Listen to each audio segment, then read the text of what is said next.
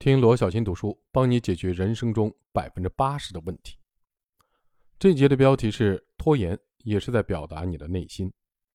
拖延的背后，往往存在着恐惧、焦虑、愤怒和自责等情绪，并伴随着强烈的逃避心理。长久的拖延其实是一种稳定的情绪的表达，是性格的组成部分。根据心理学家客体关系理论的解释，性格是一个人内在的关系模式。这里的关系指的是你主体与他客体之间的连结。这种连接的方式可以是你的意愿、情感、行为。只要他客体接住了你主体传递过来的连接方式，那么关系就形成了。每个人从出生到死亡都会经历无数种关系，而这无数种关系，其其实就是从幼年时起在与父母的关系中逐渐的演化而成的，并最终形成了我们每个人。特有的性格，也就是具有独特性情的情感大象。因此，孩子和父母的关系极为重要。幼年时与父母的互动模式会逐渐的嵌入大脑，成为每个人心中内在的自己与内在的父母。如果孩子在幼年时和父母之间有着健康的关系，得到了很好的爱与关照，那么这个孩子心中的内在的自己与内在的父母的关系也会处于良性互动模式。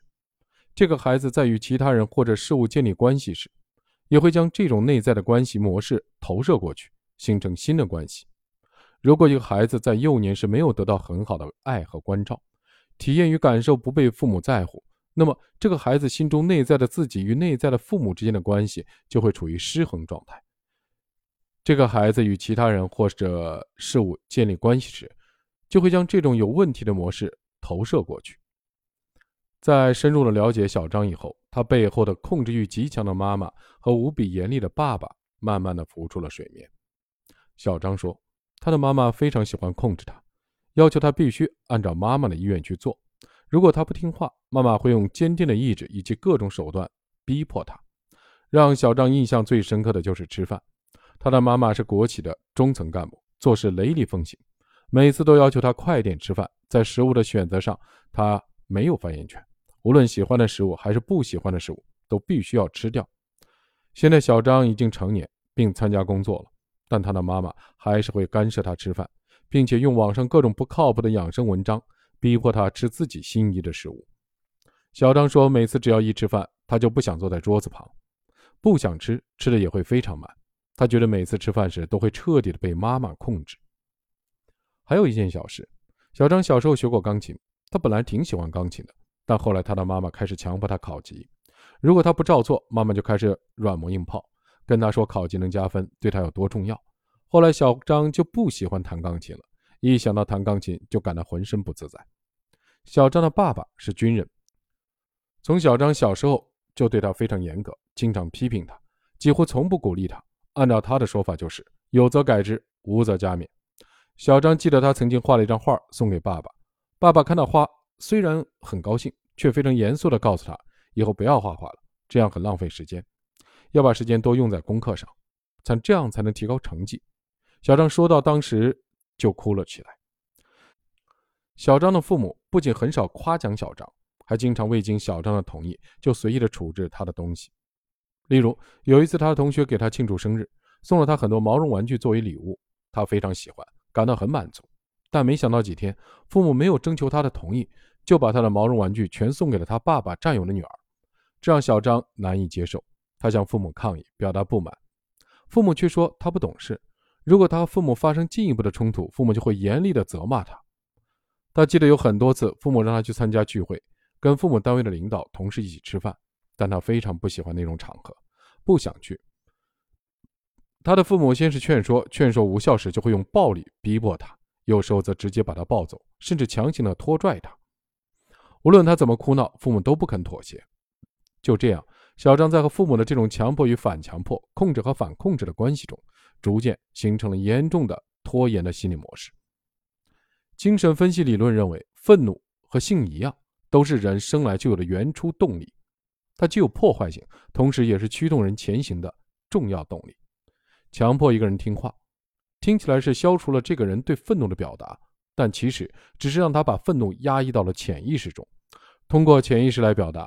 而潜意识层面最直接的表达，并不是通过意识层面或逻辑层面的语言系统及符号系统进行的，而是以当事人根本就察觉不到的身体和行动进行的。如果用大象和骑象人的比喻来理解，就像大象会感受到愤怒，并按照愤怒的情感体验行动，而骑象人根本控制不住它。我们很多人不敢表达愤怒，是因为骑象人会根据逻辑进行判断，选择不表达愤怒。但大象可能已经愤怒到了恨不得让别人去死的程度。压抑愤怒的人，其愤怒并没有消失，而是会以其他的方式展现出来。